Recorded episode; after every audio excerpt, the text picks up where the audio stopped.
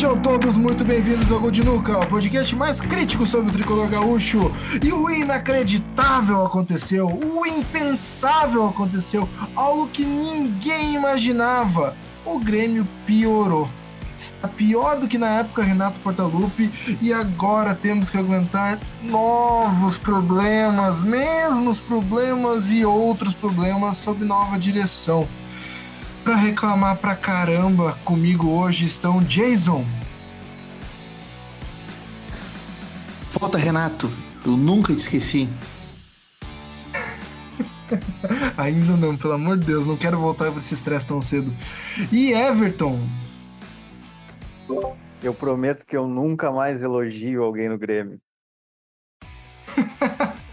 Pior que é verdade, né, cara? Acho que deve ter tido um ou dois podcasts que a gente fez de forma otimista e todos eles deu tragédia depois. Isso é fato, cara.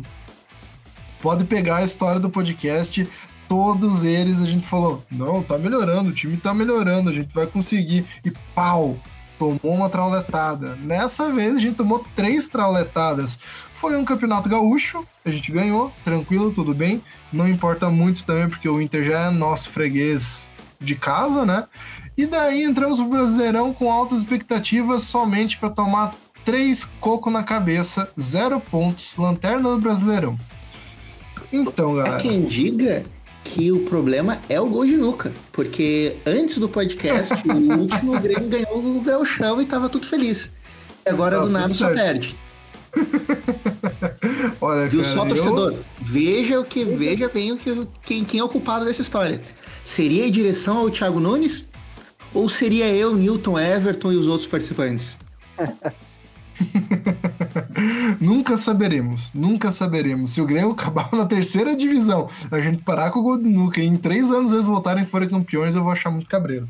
Mas tomara que isso não aconteça, porque terceira divisão é demais. Até pro Grêmio, até pro Cruzeiro é demais. Não, pro Cruzeiro não. Vamos lá. Cruzeiro merece o pior que existe. É, se eles merecem uma terceira divisão e talvez o ostracismo eterno. Mas deixemos para outro tópico.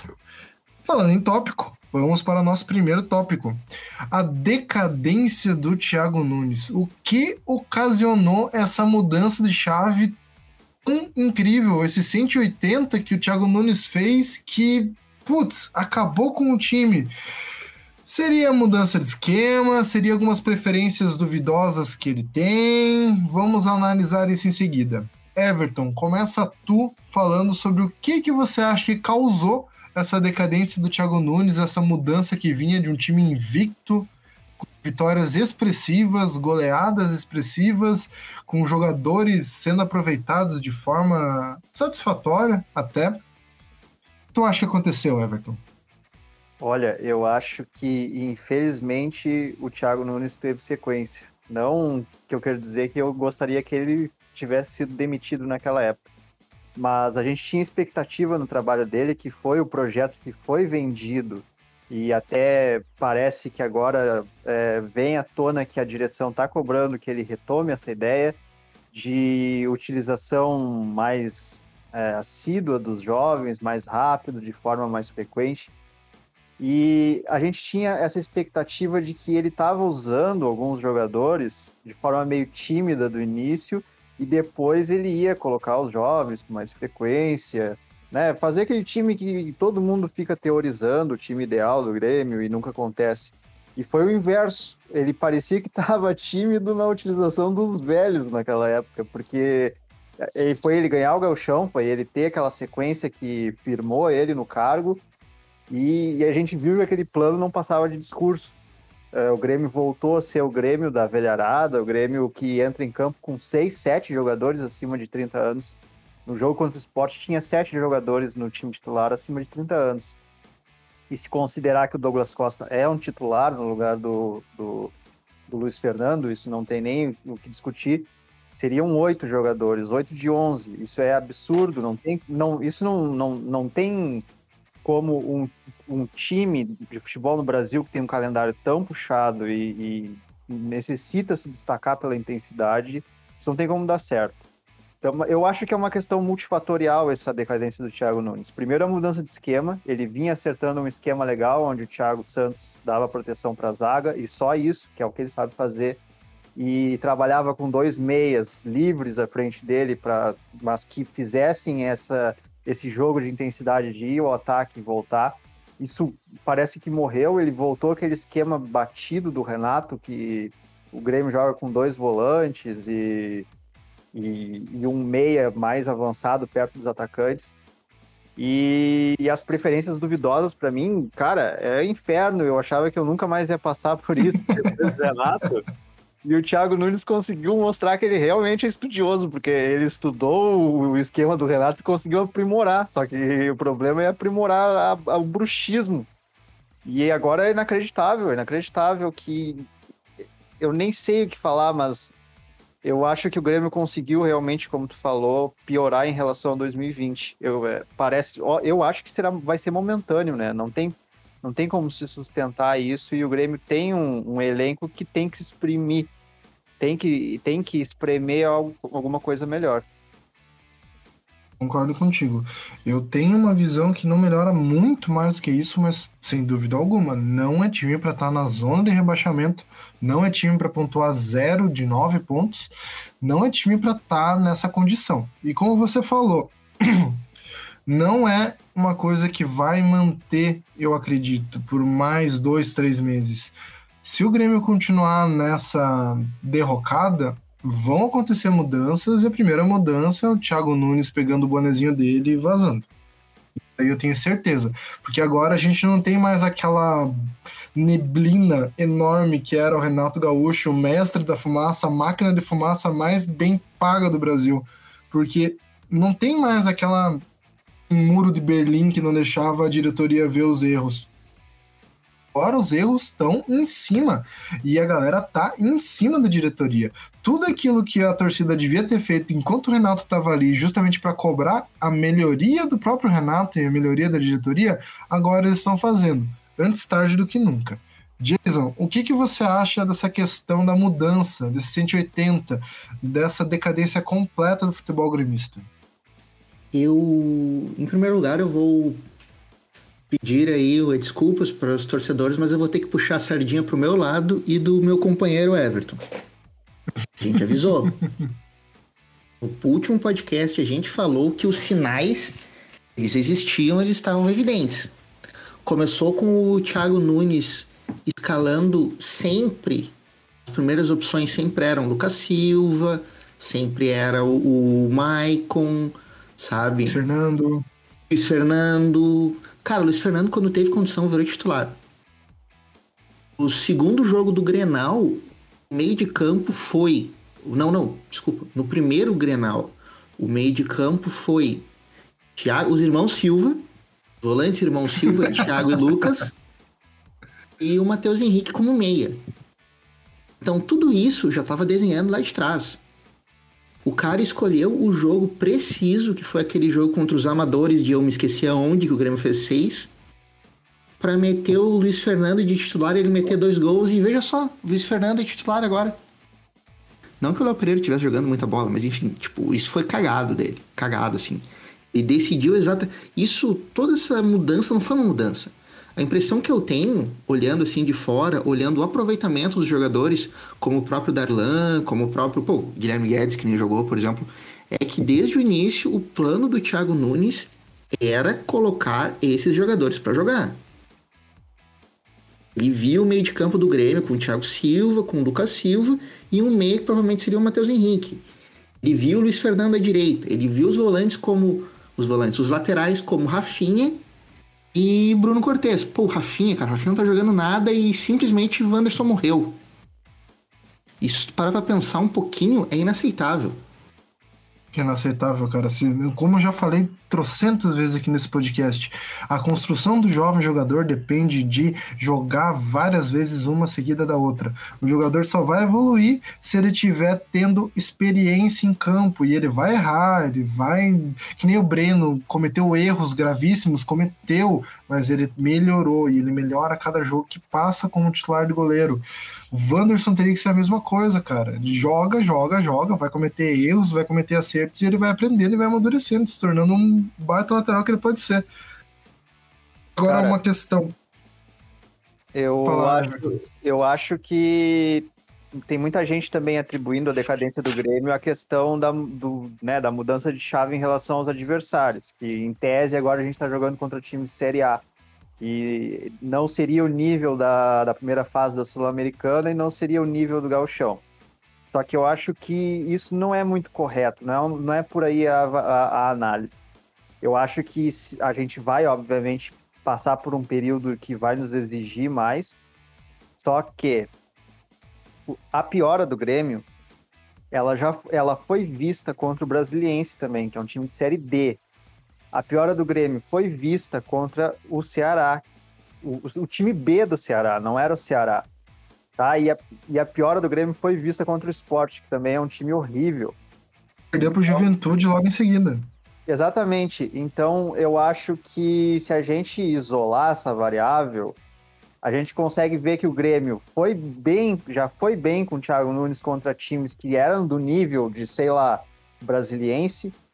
E ele tá indo mal contra times que são do nível do Aragua, nível do, sei lá, do, do Lanús, entendeu? Então eu acho que o adversário não é, não explica totalmente essa decadência. A decadência tá no Grêmio mesmo. E eu acho indesculpável, cara. Nem vou entrar no- na questão do, do Paulo Vitor, porque isso aí é um assunto por si só, a gente vai deixar lá pro final.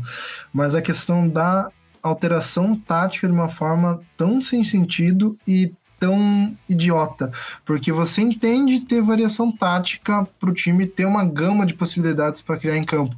Mas aí você pega um time que tá ganhando com uma tática boa, num ano que não tem período de treinamento, que o time vai ter que entrosar e ter uma tática boa de certeza e poucas variáveis, porque não vai dar tempo de treinar muitas variáveis. E o time pega aquela tática, simplesmente joga no lixo. Because reasons, sem motivo algum, e simplesmente faz uma tática nova para jogar a partir do Brasileirão, eu não, não entendi, cara. O Thiago Nunes me perdeu ali, cara porque de um 4-3-3, jogando com praticamente três volantes, a gente virou um 2-3-1 bizarro, onde não só ele amplificou o que o Renato fazia, porque colocou o Jonathan Robert, que era um ponta, para jogar na meia ofensiva, sem ter uma função específica conversada, sei lá o que, que o Thiago Nunes pensou, se era para colocar o cara como se fosse um, um enganche estilo argentino, porque lá eles usam muito esse jogador leve na meia central, mas que com certeza não funcionou aqui.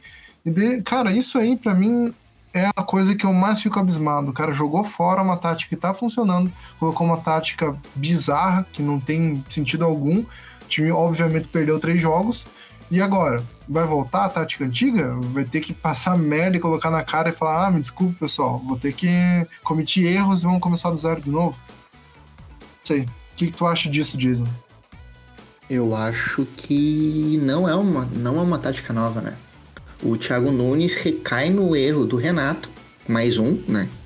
Pra- Que é o de voltar ao sistema de jogo do Renato, que já era um sistema ultrapassado e um sistema que não combinava com os jogadores, que não dava resultado.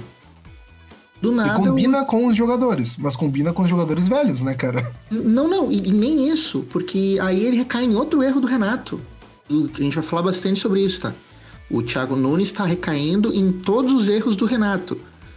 É assustador isso. Há, há de se pensar nisso. Mas, tipo, aí ele coloca o Thiago, o Thiago Silva, que é um volante, um bom primeiro volante, para ficar fazendo, ficar parado na frente da área, como a gente pediu. O Newton, que é do, do jogador dos FM, vai saber que ele é um anchorman, um homem âncora, É isso aí. tá ligado? Que fica fazendo para-brisa, protegendo a defesa, e ele do nada resolve, como o Renato fez com o Michel, com o Michel fez com o Rômulo. Não, não, ele vai jogar mais avança- avançado e ajudar na armação. Algo que o jogador não sabe fazer. Ele mostrou bastante dificuldade fazendo isso no gauchão e ainda mais agora. Aí começa a virar ruim, né? O jogador é ruim porque ele tá jogando uma posição que não é dele. Exato. Coisa exato. que já vimos várias vezes, de ver. Sim, e aí de novo, é o treinador tentar forçar um, um esquema que ele acredita que é o mais indicado e não tem peças pra isso.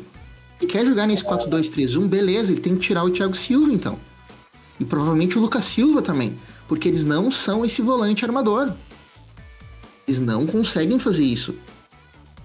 O... Nem tem como jogar com, com, com essa tática aqui no, no Brasil, do jeito que o Grêmio tá e do jeito que o futebol brasileiro é, sabe? Eu não vejo nenhum clube fazendo isso daí. O Flamengo, quando estava em 2019, ganhou com uma variação tática similar com o 4-2-3-1, mas caindo muito pro 4-4-2. Uma coisa bem diferente. O próprio Abel no Palmeiras, ano passado, que teve sucesso, tem uma tática totalmente nada a ver. O Renato não conseguiu sucesso com essa tática. Não vejo como acontecer isso no futebol brasileiro de hoje, mas, né? Fala, Everton. E tem uma coisa que, que a gente pode expressar até nos números, né? Ah, o Thiago Santos era o nosso volante com mais desarmes, isso era disparado. Se tu pegar por partida, até começar o Brasileirão, não era disparado. Ele tinha uma média de três desarmes por jogo, só que o nosso segundo melhor é, né, roubador de bola era o Matheus Henrique com um desarme por jogo, em média. Aí tu pensa, ah, é só dois, mas aí tu extrapola isso pro, pro, pra uma temporada inteira, e isso dá uma diferença do Thiago Santos ter 60, 50 desarmes a mais do que o segundo colocado. Aí teve essa mudança do Thiago Santos passar, como o Jason bem colocou, a virar o volante é, de estilo Renato, que é o. Ele, todo mundo tem que armar, todo mundo tem que marcar, só que ninguém arma, ninguém marca. Ah, o Thiago Santos no Brasileirão tem três jogos e dois desarmes. Então a média dele é menor do que um desarme por jogo. E, e parece, isso parece até que é, é fora da realidade. Imagina Bizarro, cara. o Thiago Santos não tá desarmando. Tem algo errado com isso e não é ruindade do Thiago Santos. Ele tem 31 anos e ele fez isso a vida da carreira dele todinha. Ele não fez mal isso a carreira dele. Ele é um jogador limitado. Só que dentro do contexto que o nosso time é um time que está sempre desprotegido na defesa e que a gente precisava desse jogador, esse jogador veio, encaixou como uma luva, fez partidas que elencaram ele ao melhor jogador da temporada. E, e quando teve essa mudança de esquema, ele simplesmente para de fazer o que ele sabia. Eu acho que é muito errado jogar o jogador na fogueira, tá? Pra mim tá claro que estão querendo encaixar o quadrado no, no buraco redondo, sabe? É Eu sabia que vocês iam usar a minha expressão em algum momento futuro. Mas assim, não, é, eu vejo a queda de desarmes do Thiago Santos muito como um mau posicionamento, né? Parece que ele tá sempre perdido em campo agora. Ele nunca tá que nem antes no lugar certo pra dar o combate. Parece que quanto E- mais tempo o Thiago Nunes tem pra treinar o time, pior ele fica. É, exatamente. o Thiago É. não tá tendo tempo de treinar. O Grêmio tá com muito tempo de treinar, uma coisa que é um luxo dentro do nosso contexto desde 2020. O Grêmio nunca teve tanto tempo para treinar como tem tido é, desde o final do gauchão ali.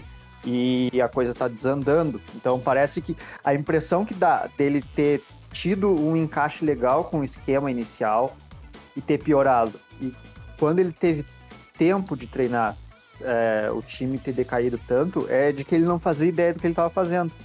E agora que ele está podendo colocar em prática o que passa dentro da cabeça dele, a coisa tá, né, tá, tá meio esquisita. Eu, por mim, eu não defendo mais o Thiago Nunes, cara, porque pra mim ele perdeu todo tipo de crédito que ele tinha nesse, nesse, nessa levada de jogos patéticos que a gente fez. E eu fico ainda com a impressão, cara, que ele escuta demais uh, influências externas. Que ele não é um treinador que consegue manter uma. Que bate no pé e fala: Ó, não, eu vou fazer isso porque eu acredito nisso e a gente vai ser campeão desse jeito. Bota fé em mim que vai rolar. Porque é muito estranho, cara. Eu tenho certeza que tem dedo da diretoria e tem dedo do próprio elenco que acha que sabe como é que o time tem que jogar. A gente vê isso faz muito, muito, muito tempo. A gente vê muita gente metida, querendo conversar, querendo dar pitaco como liderança do time. Inclusive uma liderança nova, que é o Rafinha, que já dá pitaco, que já quer conversar, que já tá estrelinha, né, cara? E a diretoria, com questão de empresários, que a gente tem escutado nos últimos tempos, empresário metendo o jogador no- na partida só porque ele quer, entre aspas, valorizar, quer dar uma chance pro cara.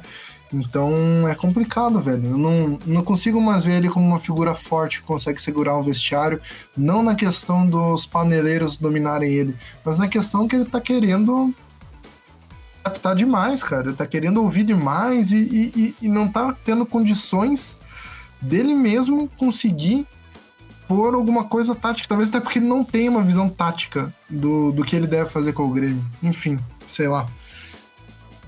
A sensação que eu tive é de que na chegada, aquele esquema tático que ele usava, com um volante fixo e os dois mais à frente, fazendo aquele box-to-box, era que ele era o esquema que ele sabia. Porque se tu for ver, o Grêmio estava emulando o Atlético Paranaense de 2018 e 2019. E tinha o Wellington como volante preso, e aí tinha dois meias que não eram meias, que eram volantes e meia ao mesmo tempo e tal. É, os pontas, o centroavante fixo. Eu acho que era o que ele sabia. Agora ele está com um tempo de tentar pensar coisas e tentar entender melhor o time do Grêmio. E ele está perdido nisso. Ele está querendo mudar o esquema, ele está querendo é, criar alguma diferenciação no jeito de jogar. Acho que de repente ele até quer se desprender daquela daquela identidade que ele tinha Atlético Paranaense, só que eu acho que aquele era o caminho. Eu imagino aquele, aquele jeito do Atlético Paranaense jogar e eu vejo o Grêmio com jogadores muito parecidos e melhores do que aquele Atlético tinha. Não, o Grêmio não tem um cara como o Bruno Guimarães, por exemplo, o Matheus Henrique é inferior a ele, mas o Grêmio tem como é, é, fazer aquilo de novo. Eu não acredito, eu nunca botei muita fé, é, tirando, sei lá, aquelas ilusões de brincadeira assim em Brasileirão, mas o Grêmio tem time para ganhar a Sul-Americana, por exemplo, e tem time para disputar é, dignamente a Copa do Brasil. Só que. Porque caiu bastante time grande, né? Então é, tá em aberto. Só que, só que é uma linha tênue. O Grêmio não tem um elenco vasto. É uma linha tênue entre tu montar um time com 11 titulares muito bons e alguns reservas bem úteis e tu destroçar o time. E o, e o Renato, olha, eu já ia falar o Renato. E o Thiago Nunes, o Thiago Nunes está nessa segunda opção, ele está destroçando o time com as escolhas dele. Eu não consigo entender, cara. Eu é, queria ser uma mosquinha para ver o que, que tá acontecendo, o porquê que tá acontecendo isso, porque é, é bizarro. Essas mudanças táticas aí me deixam embasbacado. Gurizada, vamos falar sobre os cascudos do time? Vamos já entrar nesse assunto espinhoso? Vamos, bora. É, então. Eu já pegando o gancho naquilo que tu falou, aproveitando que o acho que sei lá, acho que o Jason desmaiou. Estou é... ouvindo a grande sagacidade de vocês. Pegando gancho naquilo que tu falou da questão de influência externa, de tentar agradar todo mundo, é, eu até eu, eu, e o Jason acho que a gente pensa muito parecido nisso, pelo que a gente conversa no grupo, de Facebook, de WhatsApp. Eu acredito que isso seja uma parcela muito pequena do problema, porque o Thiago Nunes dava esses indícios, como o Jason colocou antes, de que ele tinha as preferências dele dentro do elenco, que eram esses jogadores mais experientes.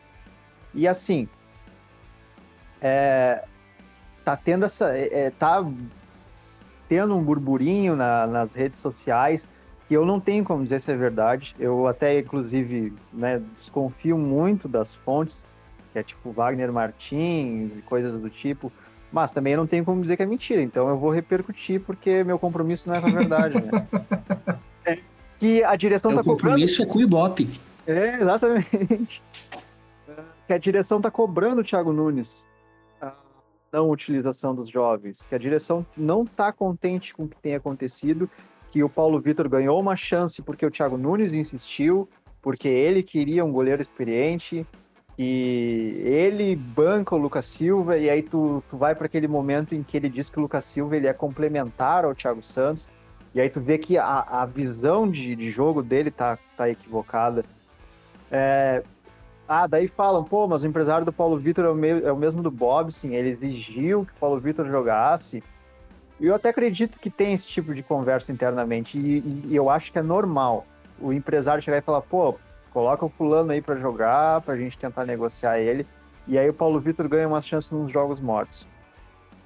Só que por que, que o Paulo Vitor tem que virar, tipo, o 12 jogador do time a partir desse momento? E se o empresário exige, não faz sentido para mim o, o, mesmo empresário que tem, sei lá, uns quatro, cinco jovens no elenco do Grêmio que são é, ativos que vão dar um retorno financeiro para ele. Por que, que ele não exige, por que ele não se importa com a má utilização desses jogadores, entendeu? Então eu acho que o Thiago Nunes ele avança um pouco nessa questão, tipo, ah, fulano disse alguma coisa, o treinador gostou, só que ele, ele ficou apaixonado, ficou louco por essas coisas.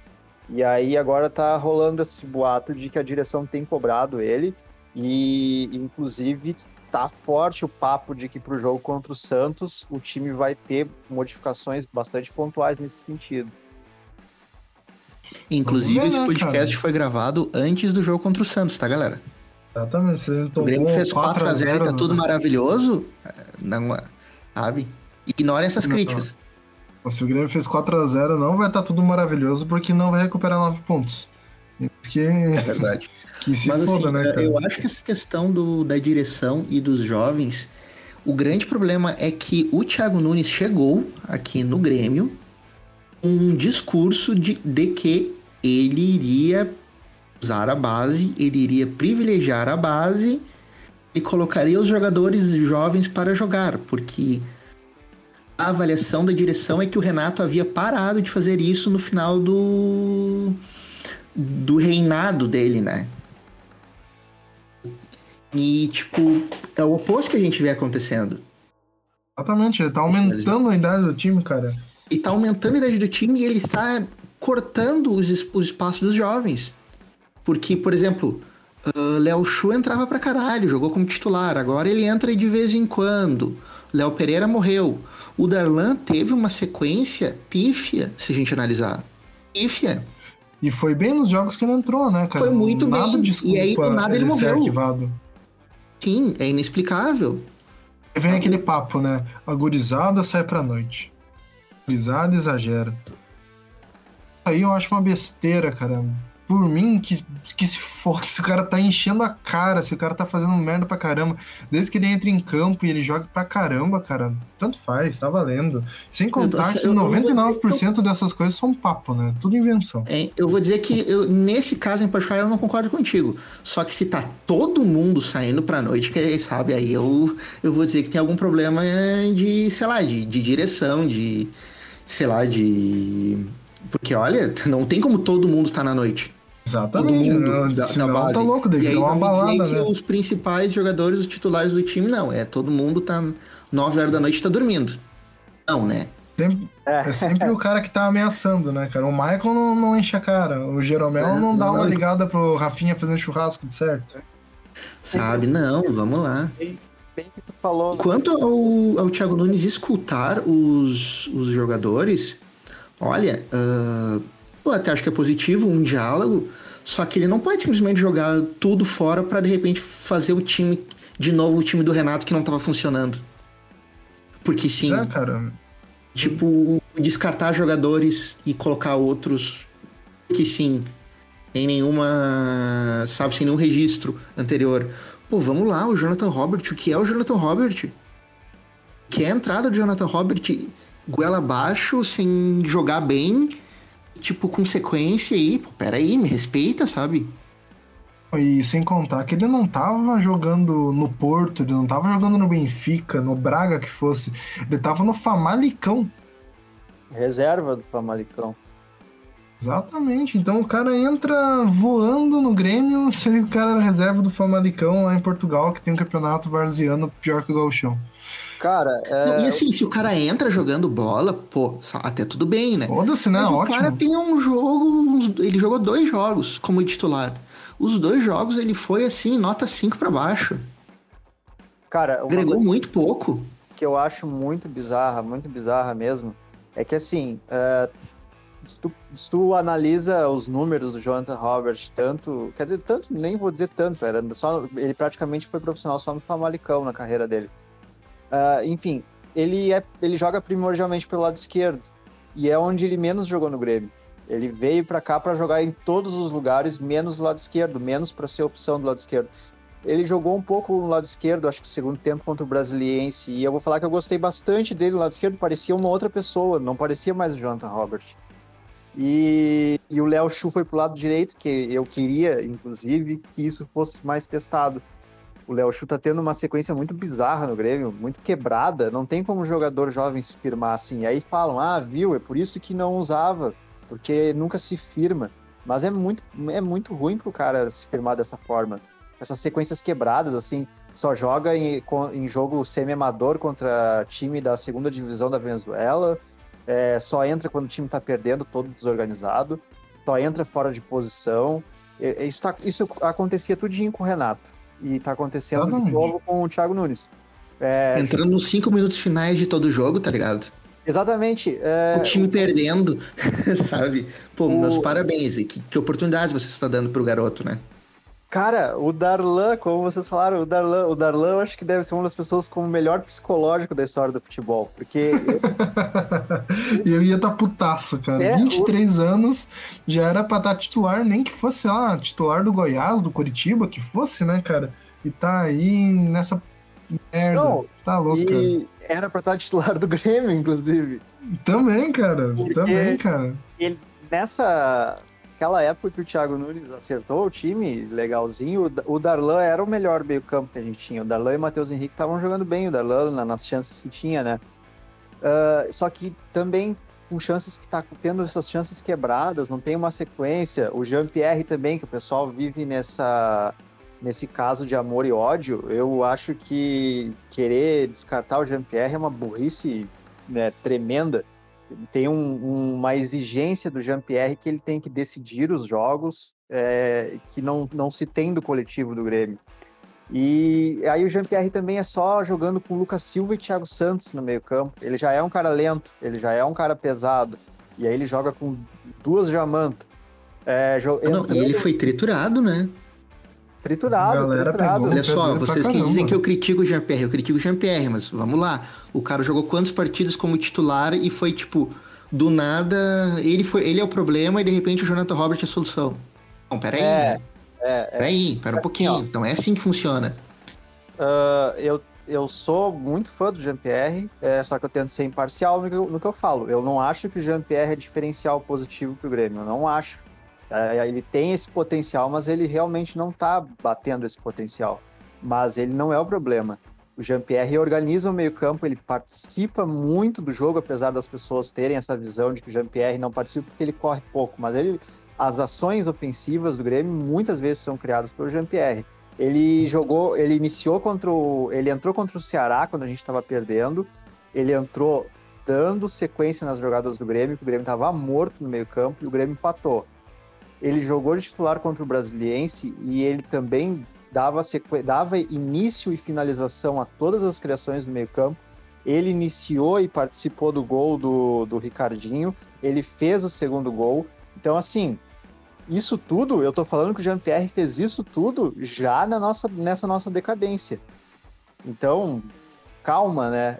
Ele tá tendo essas chances igual a do Darlan, igual a do Léo Chu, que são essas chances que é, é pro cara se firmar, o cara tem que ser muito diferenciado, muito. E, e, e não, não dá, o coletivo não tá andando. Não, e vamos lá, nega. Tanto contra o Atlético Paranaense como contra o esporte, ele entrou de, no final do jogo demais. O jogador que nem o Jean-Pierre dessa posição, ele não é opção pro final de segundo tempo. Opção é, final cara. do segundo tempo é o jogador de velocidade, ou centroavante trovador. Exatamente, cara. O cara que vai fazer a diferença. A defesa adversária um armador, cansada colocar um armador, para quê? Aos 40 do segundo tempo? Para que que tu espera com isso? Coloca antes, né? Ou não coloca, enfim. Ou não coloca, é, é e, e, o bizarro é que eu senti muita falta de um jogador como o Jean-Pierre no, no jogo contra o esporte, porque o, o Grêmio não tinha criação no meio. Era ligação direta ou aquela jogada toda travada pela lateral. É, e quando o Jean-Pierre chegou, ele até ele entrou, ele até conseguiu fazer a bola rolar. Só que aí, pô, já era aquela bagunça louca, né? E, e ele errou muito em ter tirado o Matheus Henrique. Tu quer usar o Jean-Pierre, tu não pode usar ele tipo sendo o único cara do meio-campo. Tem que ter um tem que ter um contexto. Ele, eu entendo que taticamente ele é um jogador complicado de, de encaixar, Mas, ao meu ver, ainda vale a pena tentar encaixar um jogador como o Jean-Pierre no, no meio-campo do Grêmio. Mas o pior é que ele tava encaixado, né, cara? Isso que mais me deixa puto da cara é que naquelas, naqueles jogos que a gente fez com o 4-3-3, com o GPR jogando ali pela esquerda, jogando de uma forma não como um 10 bem perto da área e não tão para trás quanto o Renato fazia ele vir buscar a bola na defesa, jogando na faixa central mesmo, no meio campo, ele fez bons jogos. Ele simplesmente parou de ser utilizado ali pararam de utilizar ele, colocaram ele numa tática diferente, ele não tá funcionando de novo. É bizarro, cara. É bizarro. Assim, bizarro, eu, eu bizarro. acredito que o, eu acredito que naquele momento o Darlan superou o GPR na, naquele contexto de, de, de, escalação, mas tipo, o Jean-Pierre aí o Jean-Pierre morre e começa o Matheus Henrique a ser, a ser o meia e depois começa o Jonathan Robert. E aí o, o próprio Matheus Henrique nesse, tava... o Jean-Pierre entra nesse sistema de 4-2-3 um que era o do Renato, só que aí ele fica tipo isolado, porque aí os dois volantes nenhum tem capacidade de ser jogando, e a culpa é do meia. Porra. Não, é, é, só, complicado, só, cara. Só para deixar claro que eu acho que o Jean-Pierre não é isento de crítica, não. Inclusive, no jogo do, contra o Brasiliense lá em Brasília, ele foi realmente patético. Só que o time todo foi patético. É, e, e, era um time bizarro com o Lucas Silva titular, que eu nunca vi um jogador ter tanta capacidade de matar um time quanto o Lucas Silva. É, o Lucas Silva é vergonhoso, eu... cara. Pouquíssimas ah. vezes eu vi caras fazerem o que ele faz com a bola. É, é, ele não é bom em nada. O Lucas Silva ele não desarma, ele não arma, ele não passa, ele não lança. Ele cara, não sabe o que, que parece? Parece aqueles jogadores que a gente tinha naquela fase horrível, 2009, sabe? 2008. Um, um cara, umas meu Deus, Lucas cara, Silva ele... só funcionou no Grêmio fazendo a mesma coisa que o Thiago Santos. Só que ele é muito pior do que o Thiago Santos fazendo isso. Você entende o que quer dizer? Normal, cara. Porque ele é horrível, ele é horrível. E daí o, o Thiago Nunes, eu não sei se ele faz isso para tentar se isentar do erro e tentar falar que ele sabe o que ele tá fazendo, quando na verdade ele fez cagada. E falar que o Thiago Santos e o Lucas Silva podem jogar um completando o outro, essas baboseiras aí que ou, ou, ele não tem nenhuma análise de futebol e realmente é muito ruim treinador, ou ele tá tentando salvar o cu dele e fingir que ele fez alguma coisa que, que ele não fez cagada, tá ligado? Porque é, é, é, inaceitável aceitar que o Lucas Silva é uma, é uma peça utilizada pelo Grêmio hoje em dia, cara. Não tem, não tem. O cara não, é inepto, as, cara. É zero, zero, zero. As entrevistas do Thiago Nunes são constrangedoras. são. É, são constrangedoras num nível assim. Consegue ser pior que o Renato nisso. Consegue. É, como, como essa palavra tá na moda, é cringe. Cringe. Perfeito. Não, ele, ele consegue. Teve aquela dele falando que ele não pode. Como é que ele falou? Ele não pode colocar sobre o, o, os jovens a, a, responsabilidade de serem titulares do Grêmio. Vocês lembram disso? Lembro. E eu amo, eu amo essa, essa narrativa. Não, os jovens não podem jogar porque a responsabilidade de decidir um jogo não pode é, decair sobre eles, blá blá blá. Aí o time tá perdendo em casa e ele começa a tirar os velhos e colocar os jovens no tipo, ah, vai lá e resolve o jogo pra mim, por favor. Jean-Pierre, é, com, é contigo, vai é. lá. Porra, né? Não, né? Não, cara, não faz sentido isso daí, cara. Não, né? Não, de novo, Desculpa, aí de novo eu repito, pô, aos 40 segundo tempo tu vai colocar um armador pesado no time. É. Não, e ah, eu, não, não né? faz sentido algum mesmo, cara, porque tu vai lá fora, tu, tu vê a galera entrando cada vez mais cedo no, no, no, no jogo, tá ligado? Puta que pariu, mano. Neymar com 17 anos tava voando aqui no Brasil. Porra do Pelé com 16 anos fazendo gol em Copa. Mbappé destruindo com 17 anos e tem que ouvir um desgraçado isso daí falar que, ah, não, tem que ter paciência, vamos com calma. Mano, infelizmente, às vezes o cara tem que entrar na fogueira e o cara tem que aguentar. E é justamente nessas que a gente vai separar os homens das crianças, né? E, e a gente ainda tem que agradecer que a gente é muito sortudo de ter vários anos já de boas gerações da base para compor o elenco porque nosso time, a nossa direção não é boa de contratação, nunca foi. É, a gente não, não é um time que tem dinheiro para competir com, com outros grandes é, desses novos ricos. É, então, pô, cara, não precisa ficar poupando, entre aspas, a base. A gente precisa ter um time competitivo e a base está nos oferecendo isso. Não, não tá colando essa história de que é, a responsabilidade está decaindo sobre eles e isso vai atrapalhar na formação deles. O que, atrapalha, o que atrapalha na formação do jovem é colocar ele aos 45 do segundo tempo, querendo que ele decida o jogo e dar a chance picotada para ele. Atrapalha na formação do jovem é colocar sete veteranos jogar contra o esporte, né? É, bem. Aquilo foi demais. Aquilo foi demais. Aquele time é demais. Ali, tem escalação aí, ódio, Newton? cara. Tem escalação, Eu tenho. Newton, aí. Tem Por favor. aqui, sim. Ah, Um segundo, só vamos cantar a escalação só pra dar É. risada, né, cara? É, sabe? Dê esse prazer para os nossos ouvintes. Sim. Paulo Vitor, Tess, Kahneman, Jeromel, Rafinha, Thiago Santos, Matheus Henrique, Jonathan Robert, Ferreira, Luiz Fernando e Diego Souza. Nossa. Segundo, Bizarro, segundo o cara, nosso estimado bizarro. treinador, ele colocou o jovem, sim. Porque o Matheus Henrique é jovem e o Luiz Fernando é jovem. Sim, Matheus Henrique já tá é praticamente veterano no nosso time, né? Porque já é, um É. jogador consolidado, já tem 20. Joga desde 23 anos, né? 2017. Matheus Henrique aparece. Não, e olha essa linha de quatro, né? Cortez, Kahneman, Jeromel e Rafinha. Nenhum deles tá abaixo dos. O Kahneman é o mais novo com 30, os outros estão acima dos 34. E o Tem Kahneman seis, tá não é? Cortez eu acho que tem 34, cara. Cortez ver. 34. E os outros dois têm 36. Meu Deus, cara. O que que o Bizarro, treinador cara. pensa ao escalar uma defesa assim? E, Não tem e assim, condição ó, alguma, velho. Diego Souza ganha deles na corrida se bobear. o Não Kahneman, vamos exagerar também. Kahneman- o Kahneman tá com 30, é o, né, é o bebê da nossa defesa, só que ele tá com 30 e no momento ele tá com um corpinho de 40, né? Porque Eu ia dizer, o Kahneman tem 30 anos, só que trabalhando na mina, né? Pós-Covid ainda por cima, né, cara? Tá, É. tá E, pô, fudido.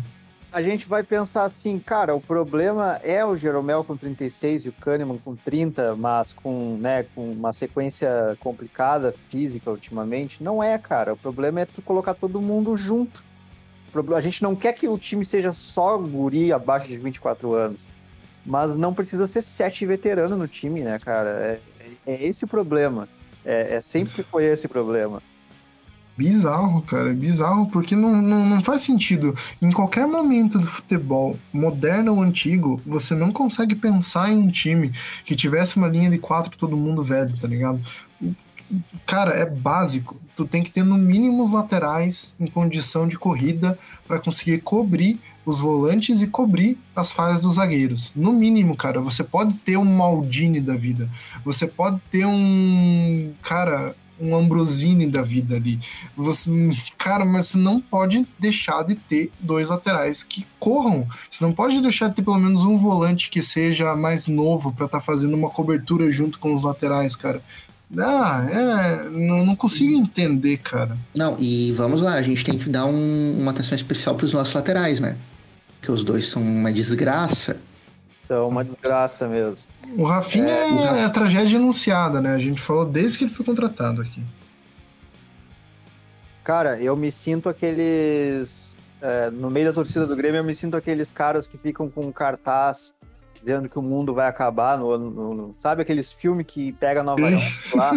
e aí tem um maluco no ano novo dizendo: ah, o mundo vai acabar segurando cartaz. Eu me sinto isso em relação ao Rafinha, cara. Porque era óbvio que o Rafinha vinha decaindo muito rápido depois de 2019. a a memória do Rafinha, melhor lateral direito, é do Rafinha de 2019 veio de uma temporada muito ruim em 2020. Tinha feito uns cinco jogos pelo Grêmio, desses cinco, acho que uns dois foram bons, não foram espetaculares, foram bons. E a torcida apaixonada, louca pelo Rafinha. Rafinha é o jogador que a gente precisa, todo time merece um Rafinha. E, é, pô, e agora tá aí, né?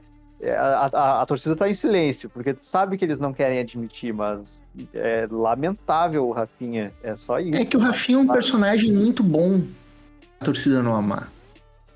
Ele é o cara que desses cara corneta, é o cara que faz a resenha, que toca o, sabe, o pagode, sabe? É, é um personagem muito bom. Só que assim, eu, vou até vou discordar de, ti- de Everton. Eu, eu, eu não lembro de uma grande, uma boa partida do Rafinha. Cara, eu No acho máximo, ok. No máximo, ok, assim. E- É, os dois e- primeiros jogos dele, ele acertou uns bons cruzamentos, a gente já falou, opa. aí Teve aquela partida contra o Lanús, né? Que ele, ele deu uma assistência muito bonita pro Ferreira e, e fez toda a jogada do terceiro gol também. Foi do Ferreira, eu acho também. Só que. Pô, ao mesmo tempo teve ele entregando um gol pro Caxias na semifinal. Teve ele sendo expulso no primeiro tempo do Grenal, eh, num jogo que ele tinha errado praticamente todos os passos. Então, sei lá, cara, é. É bem isso que tu falou, é o personagem, né? A torcida quer se apegar ao personagem e aí eles começam a inventar é, motivações pra dizer que ele tá jogando bem. Mas a realidade é essa, o Rafinha é um jogador em fim de carreira. Era pra ele estar no Coritiba já. O Grêmio, é, o Grêmio tá fazendo né? ele.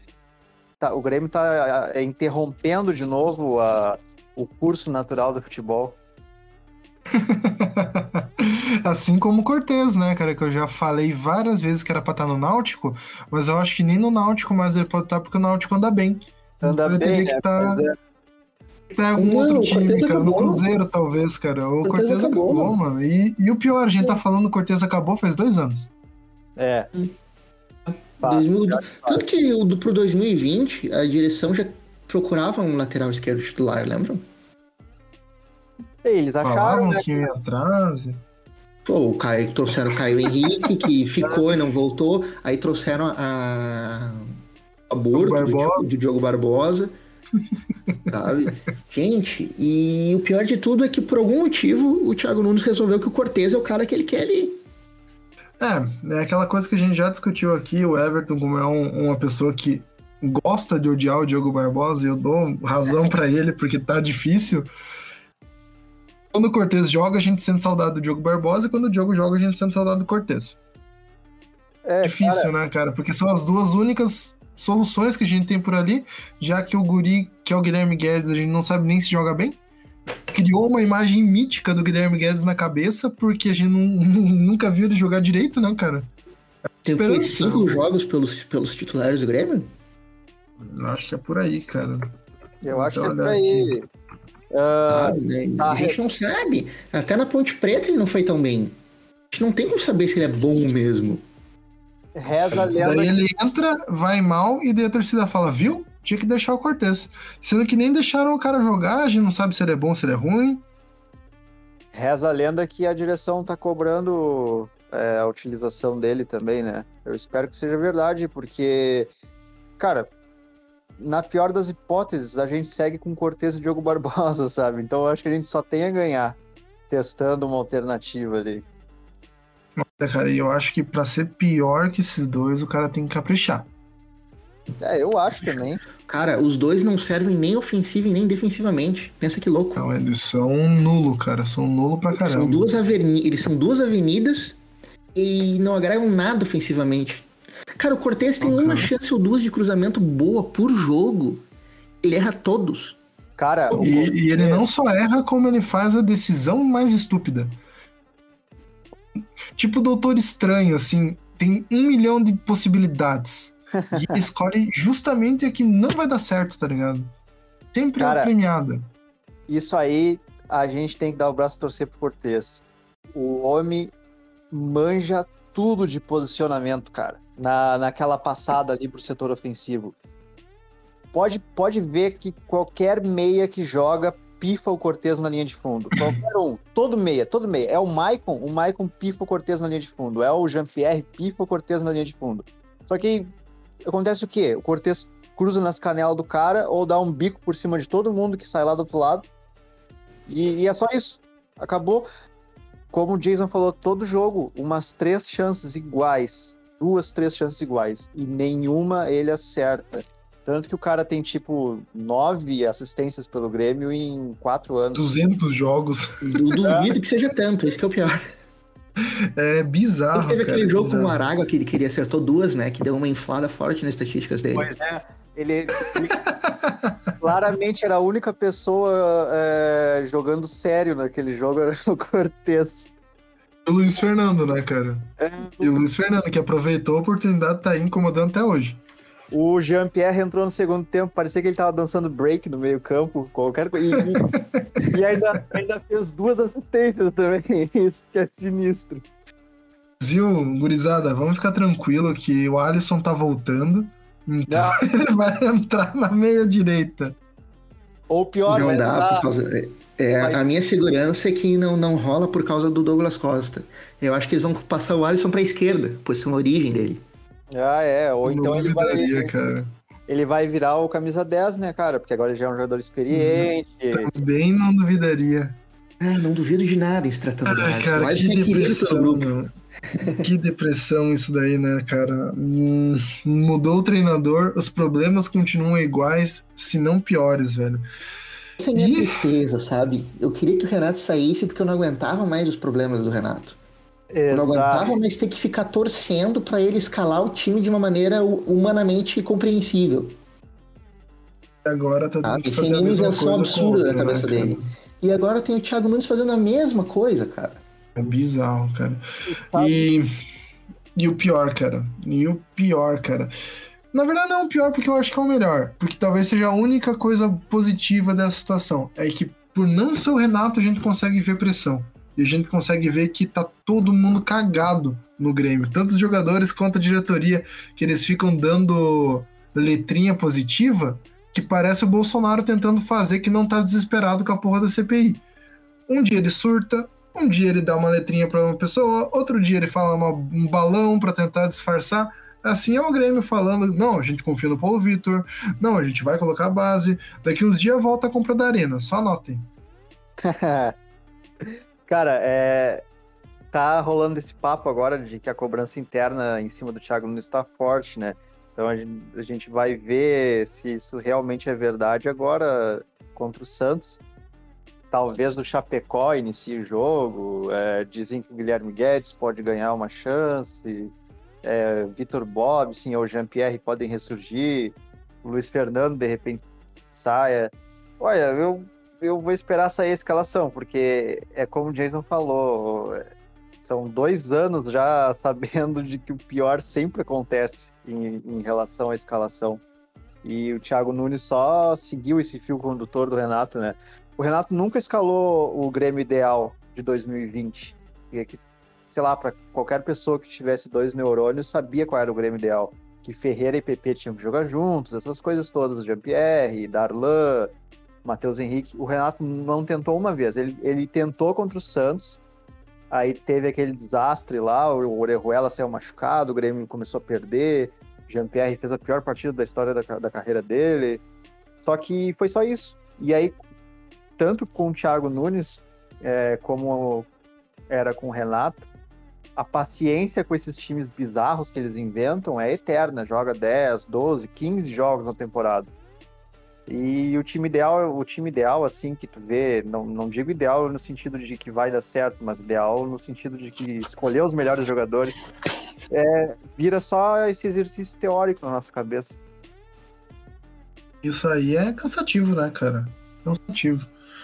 Inclusive, hum, tem uma coisa que o nosso querido Lucas Ávila, que nem quis fazer podcast hoje, tão cansado que ele tá de falar de Grêmio, sempre me fala. Uma coisa é certa. Quando é pra dar errado, dá certo, e quando é pra dar certo, dá errado quando o assunto é Grêmio. Então eu não duvido que o Grêmio entre cheio de cascudo contra o Santos e acabe ganhando de 1 a 0 É um risco. Não duvido, cara. Não duvido nem um pouco. Não, mas eu, eu acho que algumas mudanças vão, vão acontecer, até porque, como tu bem falaste, o, o Thiago Nunes não é o Renato, né? A galera vai pressionar. ele Renatos é, o Renato era o escudo, era a- o agregador master. Ele puxava todas as críticas, ele puxava todos os comentários pra ele. Era a figura central. Agora não tem mais isso. e- Fica rateando dois, três jogos pra ver se não. É, Se o troço. Se a, a chapa já esquentou, vocês podem ver. eu Podem ver a última entrevista já foi em um tom completamente passivo-agressivo do Thiago Nunes. Já jogou no gol? Já jogou no gol? Daí, Já, já joguei. Já. Ah, aí ele é dando de ah. Sabe? Jogou é na outro- penalha. Ah, toma no cu, É outro, né? é, é outro nível, gurizada. Não, não, não dá para ficar, não dá para achar que vai ficar rateando que até os próprios jogadores. O Tá, Michael tá, jogadores vão o tá Michael tá mais né, cara? dando letrinha no Instagram do que, do que treinando. É verdade. Todo dia é um testão. O Maicon tá louco já pra subir a posição, né?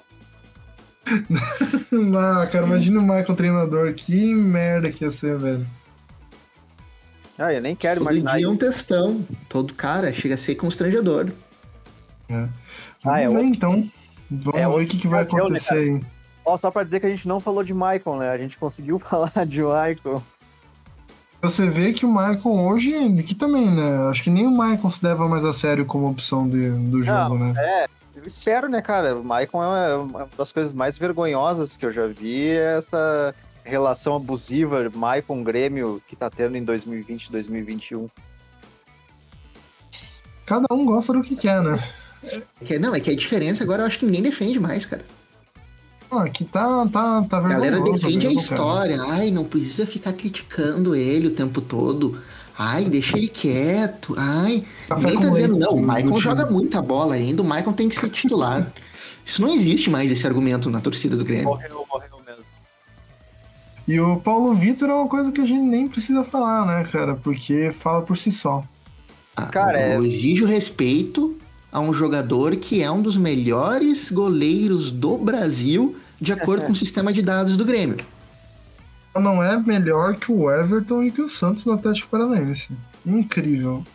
Jogar fora todos os profissionais do CDD, se eles falam isso. Jogar Pô, fora porque- o software alemão, volta a prancheta. Por que, que o Jardim não levou ele pras Olimpíadas, então, né, cara? Desse ótimo, esse exímio goleiro. Já nas que o Everton não quis ir, né, cara? Com Exatamente. 34 anos, que sempre foi reserva a vida inteira, exceto no Grêmio. Curiosamente. Bizarro, cara. Cara, Acho que é... esse, é, esse é um problema que a gente sempre pontuou no Grêmio, né? É, não interessa se tem a- o software mais moderno, se tu tem a equipe de ciência de dados mais qualificada, a leitura dos dados vai ser sempre feita pelo homem. E, e o homem, e o homem pode manipular da forma que quiser a, a interpretação desses dados aí. O- o cara pode entregar o relatório lá, no relatório vai dizer assim, pô, Paulo Vitor tomou poucos gols. Daí, o- e aí todos os, outros, todos os outros atributos estão péssimos, mas tomou poucos gols. Aí o cara vai olhar aquilo ali e vai dizer, pronto, um dos melhores goleiros do Brasil, foi pouco vazado. Vai, vai dizer que não. é bem isso, cara. Números enganam pra caramba. Mas eu, eu, eu realmente queria saber quais foram os critérios, de boas, assim. Cara, Cara, eu acho eu, eu não acho, ter eu, eu, não, eu acho o Paulo Vitor desastrado, eu não achei ele nenhum monstro, assim, eu achei ele mais desastrado e desatento que qualquer outra coisa. Mas também tá longe de ser um puta destaque na Sabe, posição. eu acho que eles não falaram que ele é um puta destaque na posição. Eu acho que eles falaram. O Paulo Vitor tá na média do goleiro brasileiro. Não é uma mentira, tá ligado? Porque a média do goleiro brasileiro é meio bosta mesmo. Então, tá lá na média do goleiro de um de um time da 19 até a oitava colocação do Brasil. Vai ter vários Paulo Vitor, a gente vai ver várias falhas gritantes durante o ano de vários goleiros meio merda. Mas, Não. cara, hum, Se tu eu pegar em duvido muito, 2019 duvido muito que alguém tenha tido a coragem de falar, não, Paulo Vitor é um dos melhores goleiros do Brasil. Ainda mais o pessoal que trabalha com análise de dados.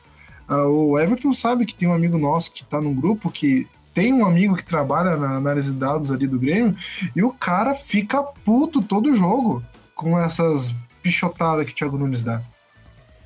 Cara, eu chuto que é bem isso que eu falei da questão de selecionar qual critério vai ser avaliado.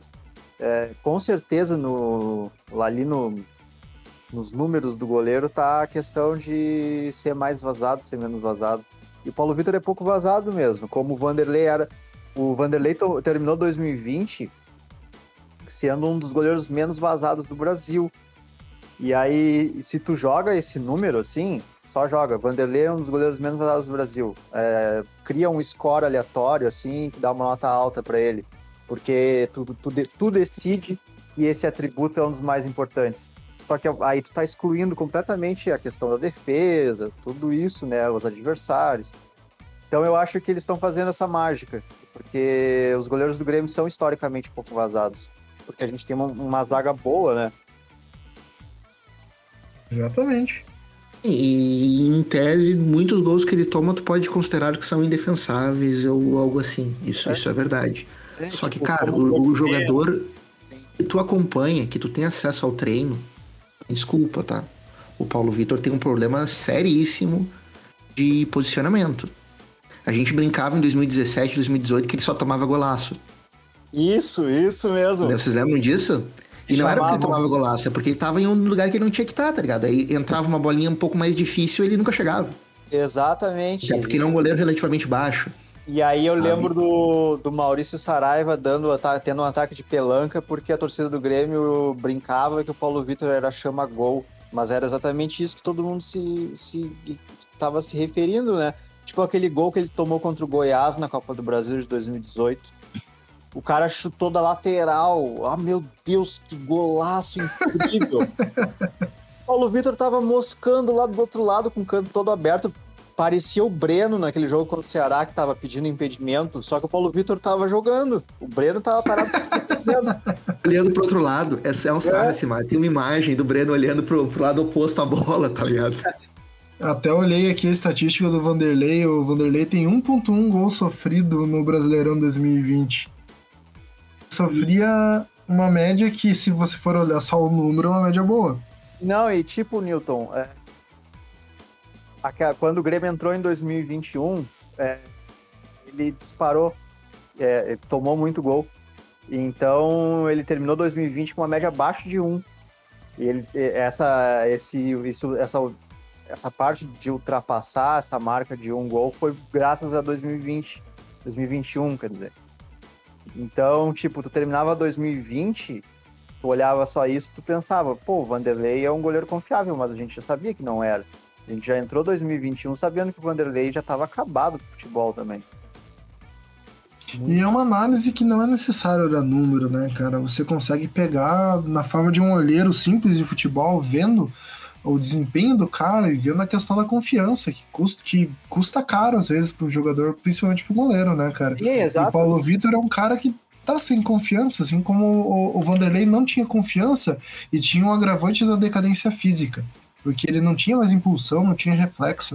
O Paulo Vitor ainda tem reflexo, ainda tem impulsão, mas ele não tem confiança e nunca teve, né, cara?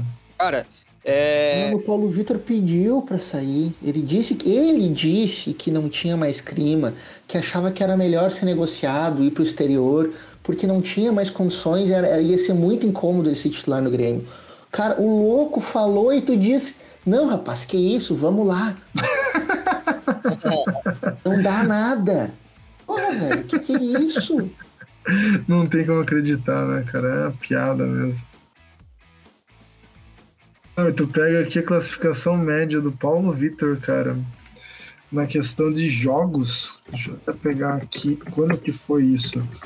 O Paulo Vitor, na temporada que ele teve mais destaque, nota média aqui do SofaScore, foi a temporada de 2016, onde ele estava no Flamengo, antes de ser vendido para a Turquia. Ele tinha uma média de 7,48. Um jogador, tá, ele estava bem, estava na melhor fase da carreira dele. E daí o Grêmio renovou com ele, manteve ele, sendo que em 2020 já estava com uma média, uma classificação média de 7.1. Ele já estava numa franca decadência em 2020. Em 2019 já tinha uma média de 7.1 também na classificação média. Então ele já estava ruim no próprio nível Paulo Vitor, tá ligado? E, e, eu até acho que, que esses scores eles são muito. Como é que eu posso dizer? É, eles são meio aleatórios, né? Porque a, a, pessoa que cria, que define qual critério vai ter um peso maior do que o outro, de repente isso realmente não, não consiga é, ap apresentar a realidade de forma fiel. Só que isso não interessa. vamos lá, é goleiro, né? Não tomou gol, obviamente, não tomou gol, não fez alguma pichotada, é óbvio que a nota vai ser ok. Sim, exatamente. E só que daí o que eu quero dizer é o seguinte, é, isso não interessa se tu tá tratando do contexto de que o Grêmio tem a obrigação de analisar além do número do dado cru. O Grêmio tem que montar uma análise que a interpretação seja é, um, um, Completa, menos, né? O menos errado possível, né? Então não interessa se. Ah, de repente nesse número aqui ele realmente parece com o Santos e o Everton, não interessa. O Grêmio, o, o, as pessoas que são avalistas do, do Grêmio, eles têm eles têm a obrigação de olhar e, e dizer, não, o Paulo Vitor não tem confiança. O Paulo Vitor falha mais do que a média dos goleiros brasileiros. O Paulo Vitor tá há quatro anos e desses quatro anos, eu acho que uns três ele praticamente é perseguido pela torcida. Essas coisas, o, cúpula de avaliação do Grêmio é, tem a obrigação de, de levar em consideração. Se eles levarem em consideração a questão do Rômulo, que foi perseguido por, sei lá, três meses, né, cara? E falaram, não, não vamos renovar porque não tem clima. Que clima que tem pro Paulo Vitor jogar, meu amigo? Ele falhou clamorosamente na final da Copa do Brasil nos dois jogos, meu irmão. É complicado, cara. E daí? Não faz sentido. Até aí, nesses momentos, a gente vê que a direção do Grêmio usa um discurso oportunista que serve às vezes serve não. Por exemplo, o Vanderlei não tinha clima.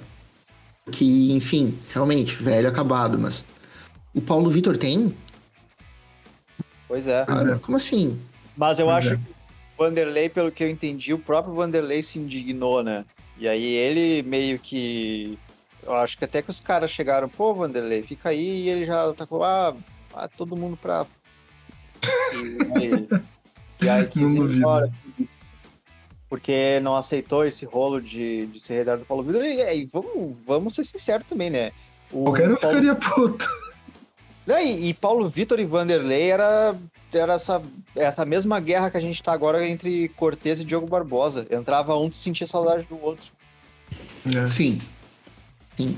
Figurizada, para completar o podcast, a gente tem jogos complicadíssimos logo em sequência. Pegamos o Santos, o Fortaleza, o Juventude, que beleza, passa, e o Atlético Goianiense, que tá jogando futebol ok. Logo após o Atlético Goianiense, tem uma sequência pesadíssima de Palmeiras, Inter, LDU, Fluminense e LDU.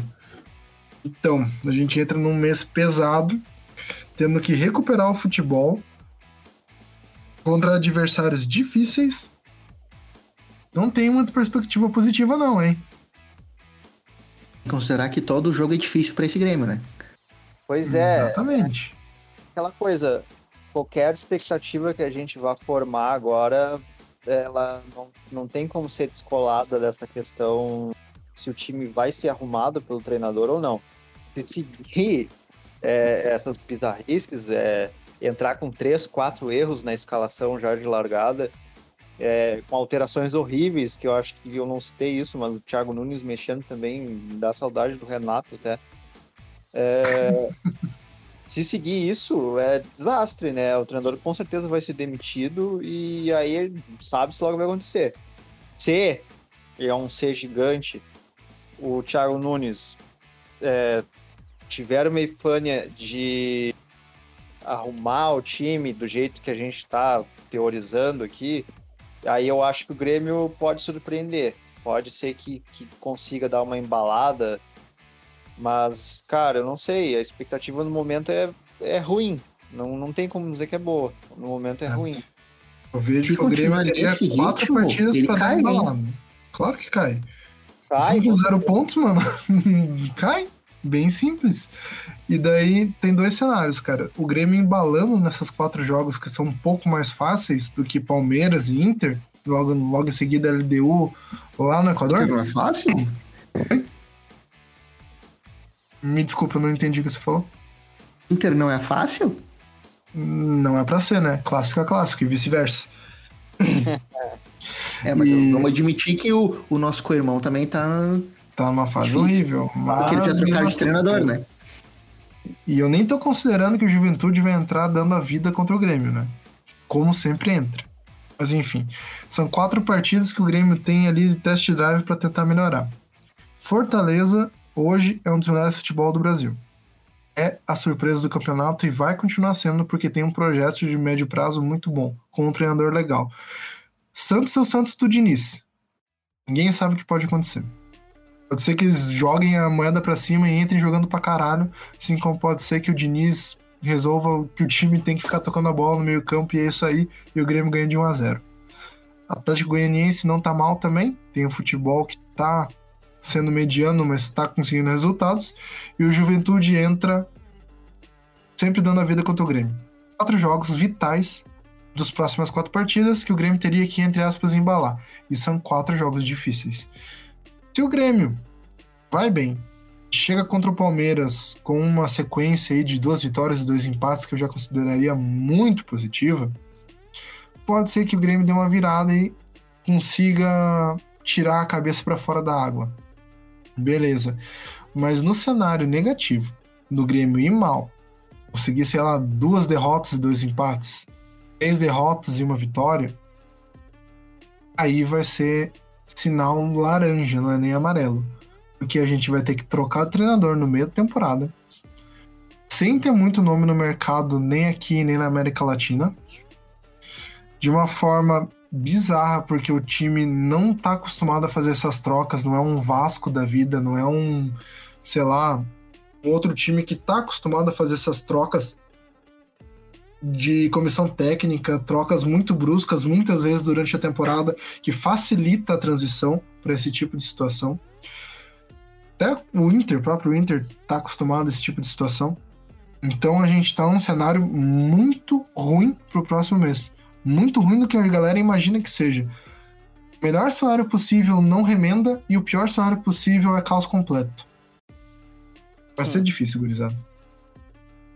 É, eu acho que o Grêmio tá naquele momento meio fundo do poço, assim, que não passa disso, sabe? Então, eu, eu acho que a tendência vai ser melhorar em algum momento, seja com o Thiago Nunes, seja sem. Porque tem bons jogadores, tem o Douglas Costa para entrar em, no ritmo, mas não era para estar tá passando por isso, né, cara? Era para estar tá com pelo menos sete pontos no Campeonato Brasileiro, era para estar tá jogando um futebol legal, não era pra gente estar tá surtado com a escalação. Os jogos do Grêmio, para mim, a parte mais interessante até agora é ficar na expectativa para ver se a escalação vai ser certa ou se vai ser doença do Thiago Nunes. se eu assisto com empolgação ou se eu desisto. É, exatamente. Vou fazer alguma outra coisa, sei lá. É difícil. Bem difícil. Bem difícil. Tá bem difícil. Então, gurizada, mais algo para adicionar sobre essa sequência de jogos? Não, cara, eu, eu acho que é isso aí mesmo. É, tudo que eu quero para essa sequência de jogos é que a escalação seja correta. Pode ter um erro, eu já tô, eu já tô dizendo assim, pô, Thiago Nunes, pode errar, mas um só, sabe? Não, não, não faz um time velho, não faz um time com umas improvisação idiota, não faz um time com dois volantes pesados e um deles tem que jogar de meia. Cara, só, só certa escalação. É tudo que eu quero para essa sequência. Pode até perder, pode até seguir na zona de rebaixamento, mas eu, eu só quero ver evolução. Eu já tô contente, eu já vou me contentar com isso. Olha, eu vou te dizer que eu tô torcendo é por uma vitória de qualquer jeito e que as lesões copeiras apareçam. Eu acho que, eu acho que daqui a pouco eu fico mais preocupado em ganhar os três pontos de uma vez e tirar essa zica e depois o, o time vai se montando sozinho. Porque, tipo, eu é. acredito que Rafinha, eu acredito que esses loucos não vão. Bruno Cortes, tá não vão aguentar muito tempo. Uma sequência não, de jogos de quarta e domingo, tá ligado? Eles não vão aguentar. Olha, é. eu já eu me iludi sei, muito com isso, hein? Eu já me iludi muito com isso daí. Ah! Perdi uma caixinha de cerveja pro Everton ano passado é. por causa disso.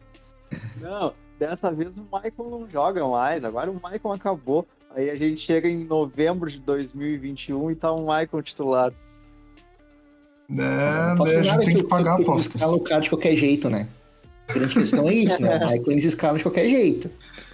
Michael com 120 Sim. quilos e sem ligamento nenhum, errando passe no meio do Grêmio. É surreal. Vivemos a nova fase do surrealismo gremista, né? Tanto que a gente tanto que nisso eu, eu acredito que tu tá certo, Newton. A gente dizia que o Michael não ia mais jogar bola, e não jogou mesmo, mas entrou em campo. Infelizmente. Então, gurizada, vamos chegando ao fim do nosso podcast. Mais algo para adicionar? Algum tópico para conversar? Alguma breaking news? Acho que por mim é isso. Já Eu, eu, olha, vou te dizer que até cansou, eu tô, tô me sentindo cansado um pouco de ficar pensando sobre o Thiago Nunes de escalação do Grêmio. Então é isso, cara, é só lembrar todo mundo que não adianta, tem que ser a corda esticada, tem que ser corneta sempre. O Grêmio não pode elogiar. E é isso, sigam cornetando, sigam cobrando, porque a saída é essa, só a corneta salva. É isso aí, cara. Nunca vimos o Grêmio ser campeão de nada com a galera elogiando e passando a mão. E eu acho importante também lembrar, como o Thiago Nunes disse, que o grupo de transição também é parte do elenco profissional. Então, se o rapaz está jogando, se o cara está jogando no grupo de transição, ele está ganhando ritmo de jogo para entrar logo na sequência, quem sabe. Dá uma camaçada de pau, né? Me desculpa. Ah, tá louco. Sim, sim, claro. Vai, vai lá pedir pra galera que tá jogando no Chelsea a Sub-23 se eles têm esperança de jogar pelo Chelsea titular. Pede pra eles lá. Mas enfim. Gurizada, deem seus tchau, seus adeuses. Jason, mande um abraço pra galera. Ah, um abraço pra galera que nos escuta, nos acompanha sempre, né? Reclama do que a gente fala muitas vezes. Eu falei uma vez que o Jean-Pierre não driblava, os caras queriam me agredir no, no Facebook. não vi ele driblar ainda, mas uh, eles ainda acreditam nisso e querem me agredir. Parte. Everton, mande seu salve. Bom, é isso. Valeu, gurizada. É, fiquem tranquilos aí que o Grêmio ainda vai papar um título nessa temporada. Olha que otimismo. Gostaria de ter esse otimismo. O treinador vai ser o Michael o auxiliar técnico vai ser o Lucas Silva. então, gurizada, muito obrigado por nos escutarem nessa noite muito fria. Tá frio pra caramba e a gente ainda tá tendo que falar de Grêmio. Contribuam. Só peço uma coisa: passem esse podcast para um outro gremista. Pode ser para um cara que seja bem geraldino, que curta o Michael, que curta essa galera, para às vezes abrir o olho dele. Pode ser para um cara que seja corneta pra caramba, que fale: porra, esses caras não são cornetos o suficiente mas passem de vida na nossa palavra, que daí a gente consegue às vezes tocar mais pessoas e fazer com que a palavra da corneta se expanda numa corrente do mal e não do bem. Então, galera, um grande abraço, falou e até mais.